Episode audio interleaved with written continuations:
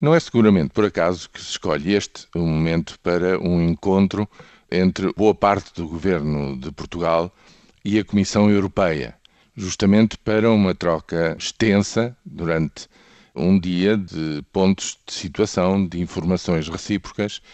e seguramente já de preparação para aquilo que há de vir depois de junho do próximo ano. É um ponto de situação importante na altura em que a Comissão Europeia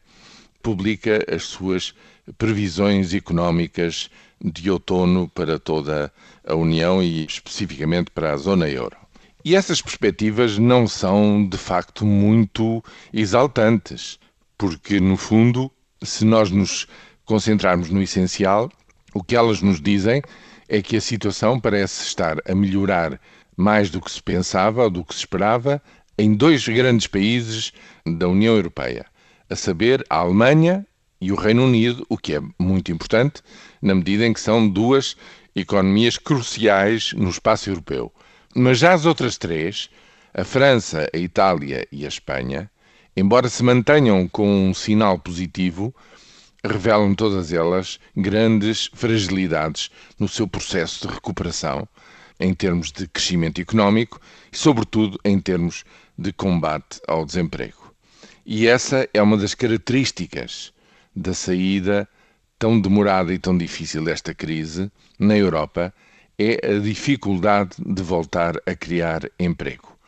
E isso vai perdurar, segundo as previsões da Comissão Europeia, nos anos de 2014 e 2015. Para Portugal não há propriamente novidades, na medida em que o que se diz de Portugal é aquilo que a Troika acordou com o governo português na sua análise nas oitava e nona revisões do programa de assistência a Portugal. E, portanto, não há aqui, digamos assim, surpresas. A não ser, talvez em primeiro lugar, o reafirmar que há riscos de aprovação de medidas no Orçamento de Estado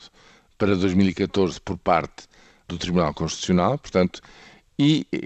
isto é mesmo assim, quando se apontam esses riscos e essas incógnitas, isso significa que a confiança está, digamos, em estado de espera para ver a resolução desse problema.